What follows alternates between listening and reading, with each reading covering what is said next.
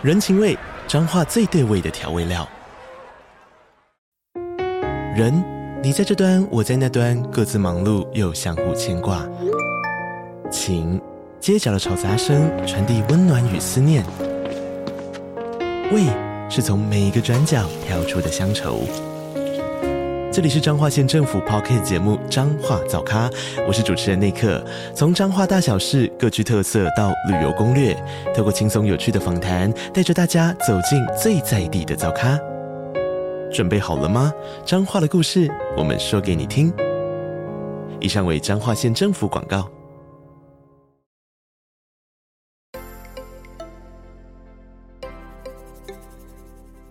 大家好，欢迎收听斜杠杠杠杠，大家来开杠。我是乔王，我是威廉。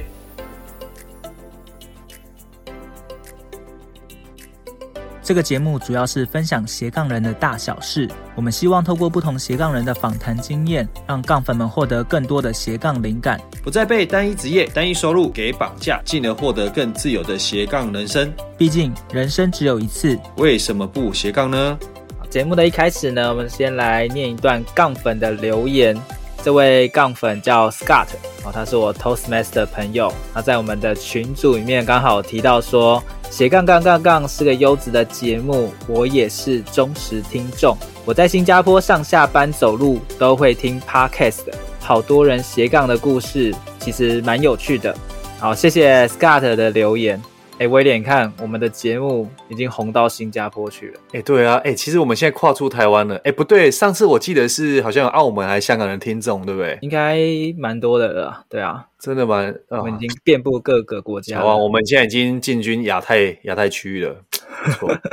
对，其实 Podcast 可以打破这个国界，在任何地方都听得到。这个真的是未来的一个趋势。乔，我们下一个目标要跨越太平洋，进军美国。来，好，没问题，没问题。好，二零二二新目标，对，好，自己立个 flag。对，那我觉得 其实 Okay. 呃，不只是 podcast 啊，就是工作，哎、嗯，如果可以打破这样地域限制，远距就可以工作的话，应该也会蛮有效率的哦。没错，没错，因为其实乔王像你讲到了，就是说很多人会觉得学习、学习、上班，呃，就是可能时间朝九晚五，然后占据了学习的时间。但是像你朋友，我觉得他就很厉害。他就是把时间掌握到自己的手里，然后他而且不被上下班时间所制约，所以你看，边走边听我们的节目，那其实也把他的时间有效的运用，而且用可能是用适合他的方式。对。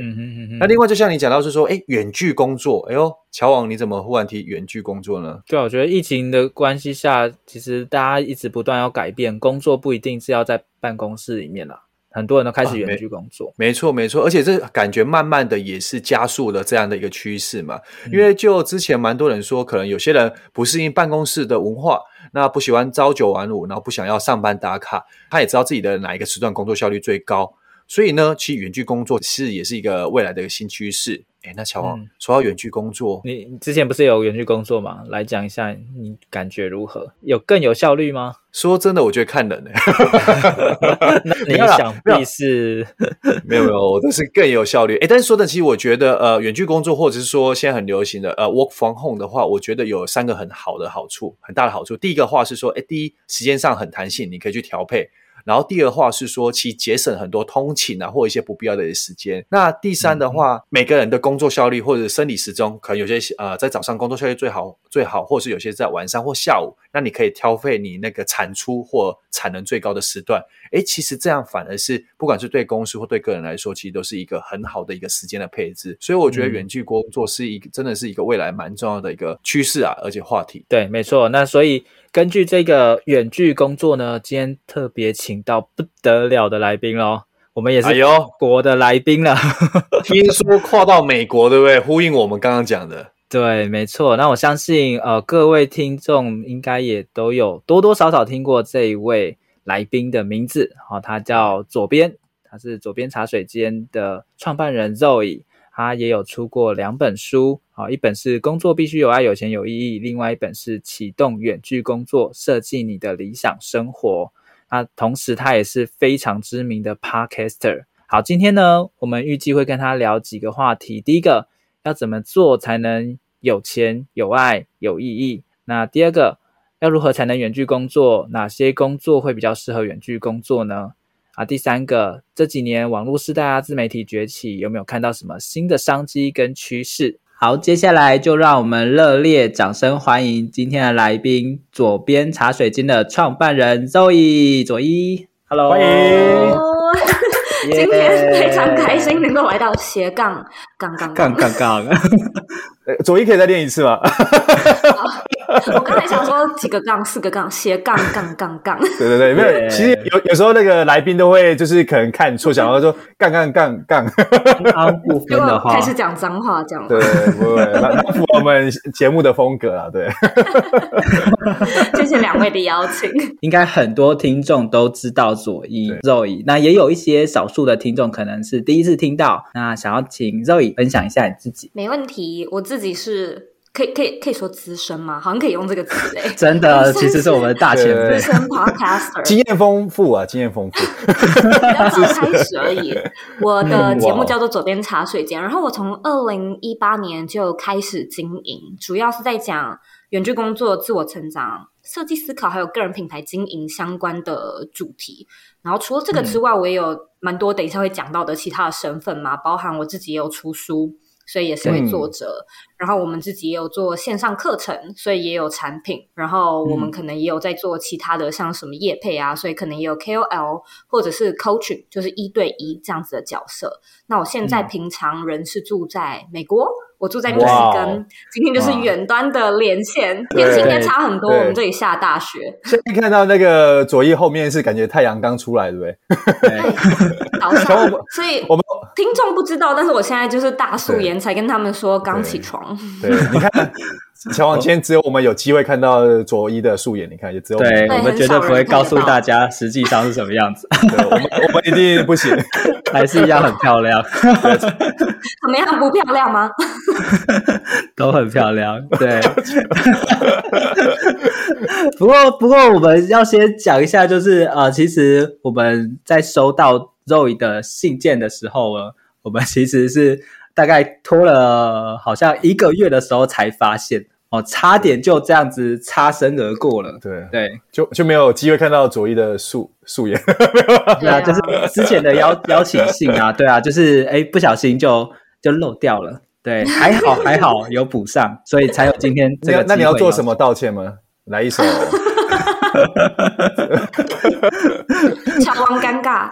对对，对啊，所以。我觉得还还蛮开心的啦，因为我就是一直听 Zoe 的节目听很久，嗯、然后也有看过 Zoe 的书。对，对我们都是你的粉丝，对，都是你的粉丝。谢 谢谢谢。对啊，那呃，想要问一下说，说哎，Zoe 是什么样的因缘际会之下接触到 Podcast 的这样的身份？对啊，因为二零一八其实在台湾来说，其实是非常非常的初创期诶，我记得。对，对，这个契机是来自于二零一六年哦，对，二零一六，对，我记得那个时候我来到美国，然后反正就开始在这边工作，交到一些当地的朋友，嗯、然后当地的朋友可能就会交换资源啊，就你最近看什么书啊？你最近干嘛？最近呢，推荐一个 podcast 这个东西，所以我就无意间听到这个 podcast，、嗯、然后我那个我还记得当地的朋友就叫我下载那个 app。然后我才发现，我的 iPhone 手机里面原本就有这个 app，只是我自己删掉了。对对对，嗯，跟很多人一样，所以就是 你你自己主动删掉，然后你又把它下载回来。所以我在二零一六年就是开始知道有这个东西，开始听。可是我不算是说很很长很频繁，就只是想到无聊、有空的时候，就是有一搭没一搭听一下。然后真正开始有这样的一个契机，是直到就过了整整一年。二零一七年的时候，我比较正式的搬到美国。我二零一六年在美国工作，嗯、工作结束之后，我有回台湾。然后我觉得回台湾那时候就是没有这个生态，没有这个环境，所以你不会听 podcast。对，没错，对。然后二零一七年我又回到美国，我觉得那个契机点就是你整个的生态环境很不一样，包含你经常要开车，嗯、然后、哦、没错，你有很多听觉闲置的时间，做家事，甚至是什么洗澡等等之类的，就是每一个时间段都很长。然后我就开始比较认真的听 podcast。二零一七年开始，我算是就是默默的变成了一个很忠实的听众，所以我就会去听其他人就是播什么样的节目啊。然后我觉得大概是在那个时间点，我心中酝酿了一个感觉，是我也想试试看，以及我觉得这个东西在台湾有机会被发展起来，所以。嗯可可是也是经过了整整一年的时间嘛，就是我是到二零一八年才开始做嘛。哦，算是二零一八才算出道了哈。对，二零一七 才出道，二零一八年的年中才做了第一集嘛，哦、所以就是二零一七年有这个想法，但你知道一直不敢再想，但是又犹豫，就是蹉跎，然后到二零一八年才真的踏入。嗯，OK，所以一开始就先锁定是以台湾为主先出发吗？还是访谈来宾？对对对对对，这样的一个、嗯、呃设计点，其实是因为我过去呢本来就有在写部落格，然后我过去写的主题比较像是偏旅游，然后可能偏生活，就是 lifestyle，不能说多厉害，嗯、就是一点都不厉害，就是什么都没有，但是有一点观众，所以就是说有一些可能会浏览量，然后我就想说、嗯、这一群观众就是流失掉也很可惜。对，那不如就是做一个比较直接的转换，从讲旅游开始讲，就直接带走这样子打包，就直接开始讲有趣工作，然后讲个人品牌，讲自我成长，就做一个 matching 的衔接这样子。哎，那昨天呢，其实蛮好奇的是说，感觉一开始的呃出发点，感觉从生活啊，或者说是旅游开始嘛，那后面怎么会慢慢聚焦到到现在的一个主要的模式啊？嗯，我觉得算是慢慢的调整，还有慢慢的摸索。就是旅游这件事情，我一直都很喜欢呐、啊。这是一个你知道，每一个人、嗯、也不是每个人，有人不喜欢大 部分，就是大部分的人会觉得说，我喜欢这件事情，然后我就应该要把这件事情记录下来，分享出去。嗯、那时候我也是这样的想法。可是我觉得在呃摸索的期间，然后再加上我那时候其实平常有工作。然后我的工作就是在做内容创作，哦、所以我在数位就是网络创业的这个行销的生态里面看到，就学到了一些东西。嗯、然后我学到一个很重要的课题，就是你自己喜欢是不够的，你要去看市场是不是也喜欢，不然你就自己自嗨就好了。就是 你热爱找到一个你热爱主题很重要，但是市场也热爱，以及市场能够看见你所看见的价值是很重要的。那我之所以对对对，我之所以会做一个旅游，然后变成远距工作、个人品牌的转换，是因为呢，我发现我写旅游的文章也不闻不问，但是呢，我如果稍微就是讲到我自己，其实平常有一份工作，我在外商公司，嗯、然后我可以地点不受限制，我平常在家又可以去旅游，然后就会受到很多的回响，然后大部分都是。嗯呃，有相关痛点或者是提问，包含怎么训练远距工作的技能，什么个人品牌是什么，嗯、自媒体是什么，时间管理等等之类的，嗯、我就觉得、嗯、哦，就是你你可以看到，这是一个有市场需求、有声量的主题，对不对？对，对，所以呢，我才发现说，哦，我们就我也不讨厌，其实我也很喜欢，所以才会分享嘛，因此我才开始做这样的转换，去分享这方面的内容，然后越做越多，因为很多人都很喜欢这样的主题嘛。对，才发现这可能是我自己讲的比较好，然后市场也比较 有共鸣的主题。嗯，OK OK，那这样子的呃事业。Podcast 这样子一路经营下来，是怎么样又发展出呃现在的一些线上课程？因为我们知道，呃，Zoe 这边也有做那 Bring Your Life 嘛，也有蛮多的学生。其实像我们身边很多朋友都是你的学生哦，听说都上过你的课哦。对啊，真的 真的，不问而已，一问惊人，说哇，你有上过？对对。我们最近有蛮多新的活动跟新的方案要推出，哎呦哎呦，来来，那我们进广告，进广告。那个左边没有准备，我们是现场的，真的还在设计中啦，还不知道，但是有可能是那种 VIP 的方向。哇，敬请大家期待，今年会推出，是的。嗯，那像 Brand Your Life 这样的一个课程，第一个是嗯，它是怎么样的一个课程？那你是怎么样诶慢慢产生这样的一个呃内容的？我觉得它算是一个我自己个人历程的摸索，然后它呢主要是在教个人品牌的设计。嗯、所谓的设计呢，就是说从零到一到有，嗯、然后到获利。所以我那时候卡，就是说我卡过什么关，然后我就把这些内容记录下来，然后我再去做整理，再去做系统化的就是调整，然后把它制作成课程。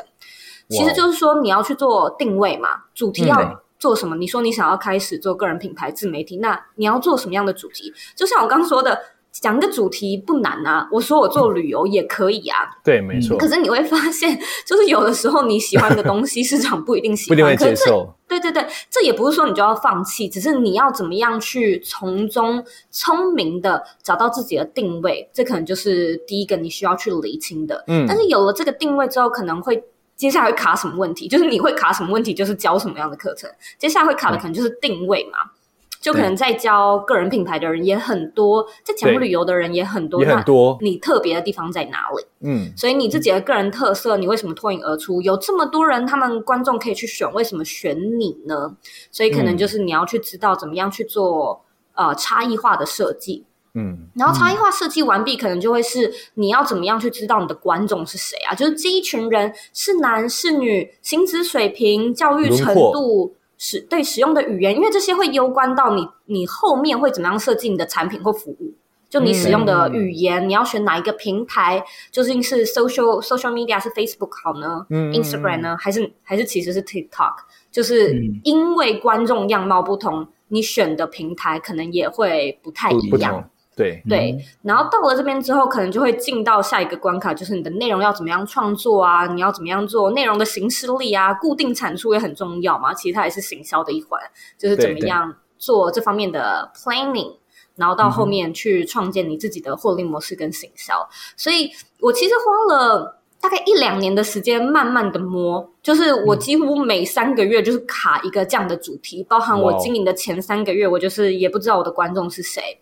然后我也不太确定主题，嗯，嗯，喜欢吗？我喜欢还是你喜欢比较重要，等等之类的，就是不断的去把这些东西记录起来，嗯，然后把它设计成一套课程。嗯，所以这样的一套课程等同是肉以自己亲身经历过，然后把它整理出来，血泪史对？算血泪史，算是血泪史，对，算是，嗯。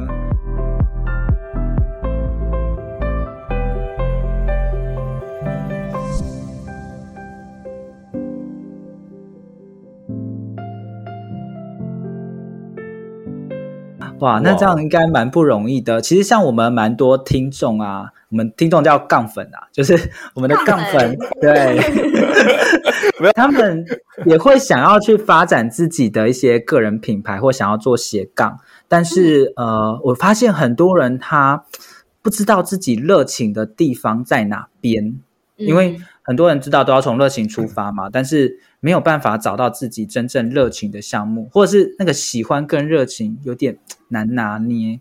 我不知道，呃，Zoe 这边你是呃怎么样真的找到自己？哇，发现这个就是你的热情，而且把它做下去。对，这一边可不可以给大家一些建议？怎么去厘清跟探索出来？嗯嗯嗯。就我的观察，就是我发现我的学生还有其实大部分的人可以分成两类，一类是、嗯。可能像刚才乔王说的，不太知道自己的兴趣热情在哪。然后另外一个是热情很很鲜明，很明确，然后很多。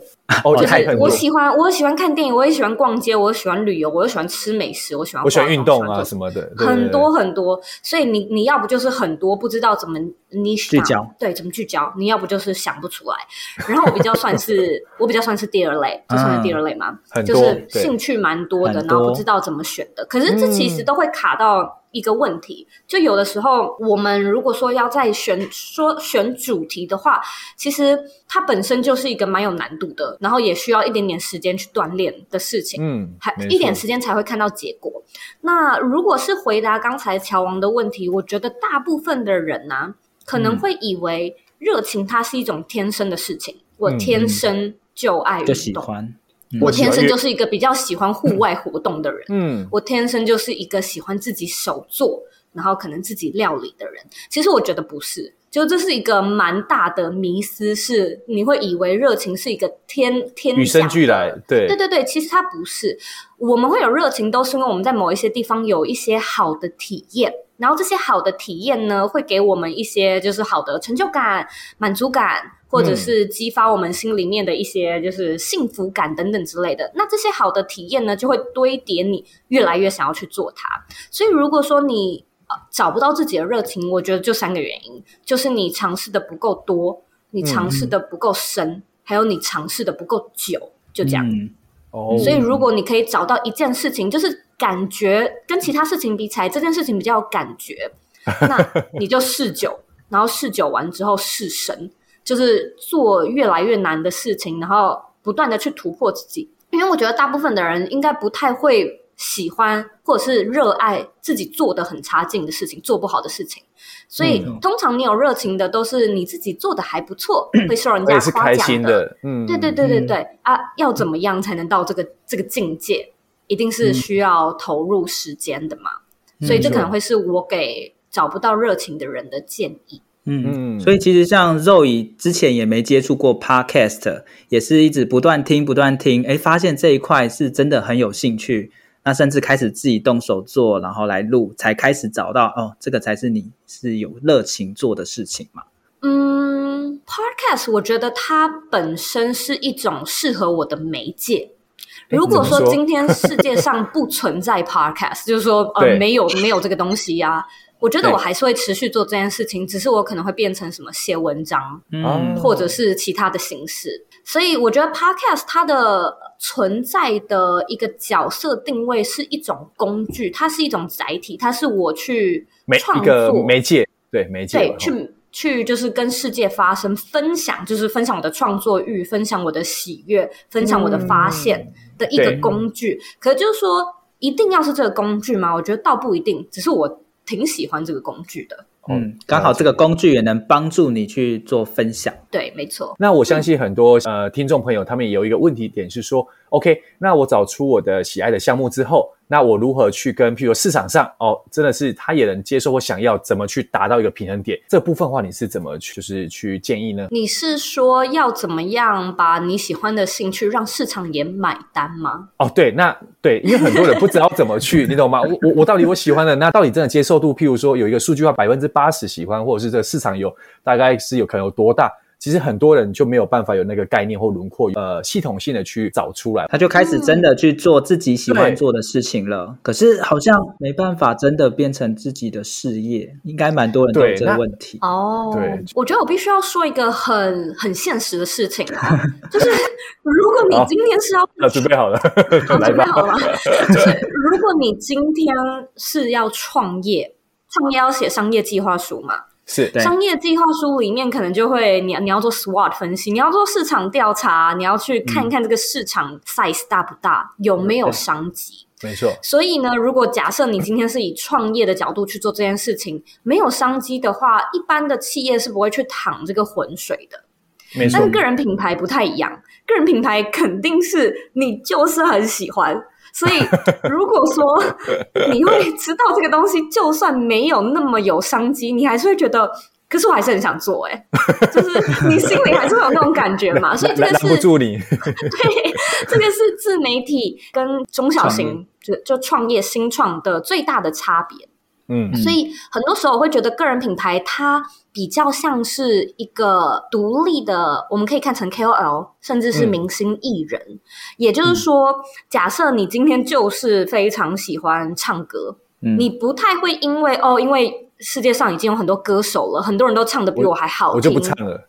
对你，你不会做这件事情吗？因为你还是很热爱。嗯、那同样的，我觉得个人品牌也是。嗯、所以，如果说你真的还是很喜欢旅游，你还是很喜欢分享，就是可能呃斜杠方面的的 podcast 内容。其实我相信这个东西是你先把自己建立的发光发热，就像是一位歌手。就是你唱的好不好听，嗯、这个是后 我还是要。但是呢，勇往向前。对，就是这个是一个你对你而言很重要的事情嘛。你在这个过程中找到了意义，所以我会觉得商业的思维会放其次。那、嗯、当然，到了一个临界点，会是说你的作品的累积、你的技术、知识、专业能力的提升，能够帮助你去与市场衔接。所以，尽管一开始的这个市场的破比较小，嗯、可是好像大家可以看见你的价值，嗯、大家可以开始珍惜你在做的事情，大家可以就是认同，认同。嗯，那在这个过程中，你其实就会建立你的观众、你的粉丝。那你可以去研究这一群人，嗯、你就会比较好知道说他们需要的究竟是什么。不一定是线上课程，虽然现在很流行，有的时候可能是一对一，有的时候他们可能只是需要一些就是精神上的喊话 等等之类的，就是从他们就是从现有的受众里面去发想出可以怎么玩，可以做什么样的商业模式，会是比较适合个人品牌的一种经营策略。他跟对去创业，先想商业模式是什么。不太一样，虽然我觉得就是有经验的人绝对是会走、嗯、走那种创业那一套的流程嘛，嗯、因为这个是保证能赚，嗯、通常啦就是保证能赚，有市场的一种做法。可是如果说你过去，对对对，如果说你过去就是也没有商管、没有行销、没有相关的背景，我认为你还是可以 帮自把自己当成是一位歌手，就好好的经营自己。嗯、OK。其实 Zoe 提到讲说，呃，在我们理想的一个目标啊，那、呃、可能是市场赚钱那一块，跟现实上假设有一个落差差距的过程，那透过自己真的很喜欢做这件事，会慢慢累积，慢慢累积，那就会往那个目标迈进。啊，中间过程中就会不断的修正，所以也不用太特别说啊，我一定要马上就要跳到那个赚钱的模式，嗯、而是说在这个过程中是不是真的能够享受，然后可是不是可以累积。啊，累积到够久的时候，那个能量就会与市场面去做一个衔接了。对，嗯嗯嗯，哇，那威廉，我们的节目也要嗯持续累积能量，像肉一样。那我们跟市场衔接了吗？目前我不知道，还在努力中。多久啊？我们去年中的时候，哎，没有没有啊，前年了，前年了啊，对耶，已经二零二二年了。我们是在疫情的那一年，刚二零二零的七月爆发那一年做，对，对，没错没错。那一定也是累积了一群听众了吧？而且我觉得这个主题就是它还蛮可以与时俱进的，嗯、就是斜杠是一种大主题，可是怎么斜？就是，怎么怎么杠嘛，然后怎么杠上开花，又是一个又是一个议题。杠上开花，对。哎呀，左一有在玩，你懂的，你懂的。过年快到了，过年快到了。有有有。对，其实我们也是透过这样的一个 podcast 平台，跟不同的人去串接。嗯、那邀请来的人都算蛮厉害的，我们在聊天的过程中也学到蛮多，然后也会一直不断的成长。嗯、所以。这一段过程真的是会让我们还蛮热爱其中、嗯、啊，就算市场可能没有那么多的收入啊，也没有关系。对啊，因为像左一像你提到的，确实没错。因为像我记得我跟乔王那时候，很多人会问说：“哎，你们怎么会创立这节目嘛？”那我那时候跟乔王，我们只是单纯说：“嗯、你看，讲到哽咽了，不要哭。”左一我会盯住了，没那么夸张。那个就是，我记得乔王那时候，呃，其实最主要说，我们那时候好像是因为疫情开始嘛，然后那时候就觉得，哎，就是在台湾那一开始就好像慢慢在 Podcast 这一个呃文化或什么有开始渲染，然后我们那时候单纯就只是说，哎，那倒不如我们来试试看看这一块的一个新的东西，嗯、就觉得只是单纯有趣而已。那时候说真的也没什么商业模式，或者说，哎，觉得说，哎，这以后可能会赚钱或者什么，就像左一讲的这样，那就从那时候就做到现在，就只是。确实还是靠着说，哎，觉得有趣，可以认识，然后看到更多面向的人，对啊，然后走到现在。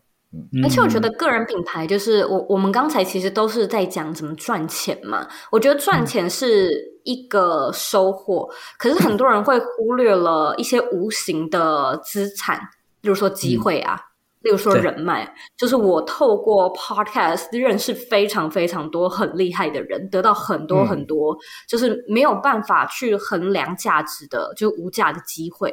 我觉得这些东西或许它都不是实质的金钱，嗯、但是它都是人身上很、嗯、很珍贵的宝藏养分，自己不错。OK，那我们刚才提到说，呃，有关把热情变成呃自己的事业，那也有另外一派的人觉得说，哎，那个自己的兴趣啊变成工作的时候，嗯，好像。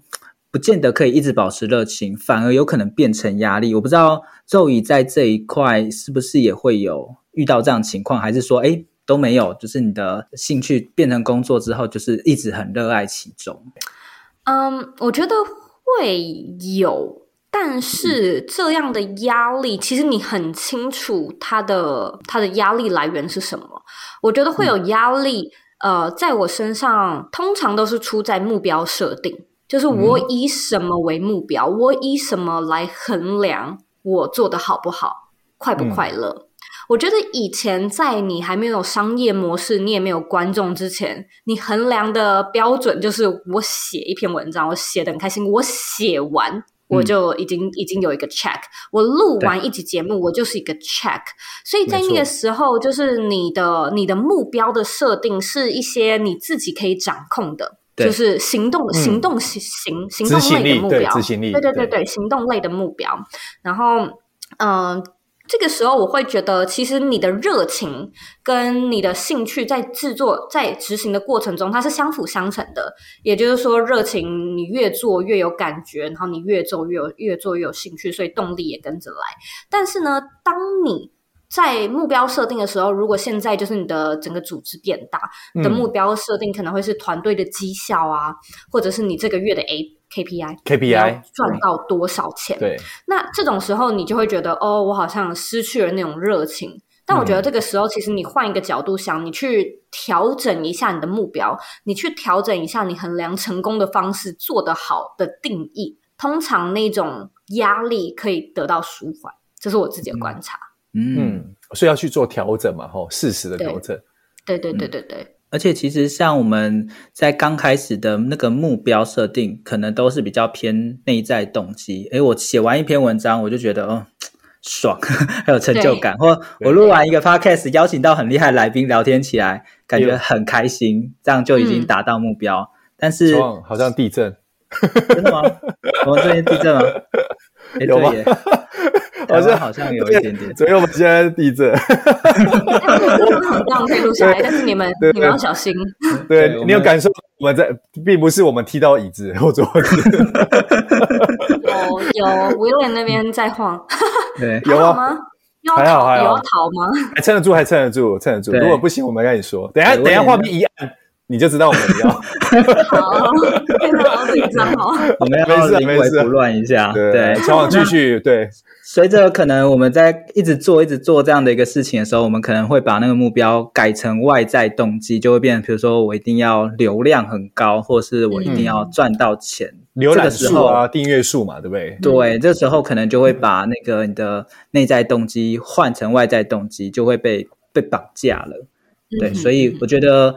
呃，Zoe 也提供一个很好的一个破解方法，就是重新检视一下我们的目标到底是什么。嗯，对，所以呃，在兴趣变成工作这一块，如果大家也会有这样的问题的话，我觉得就不妨去检视一下你的目标是不是诶回到当初的那个初衷，那才会把你的热情持续的保持着。对。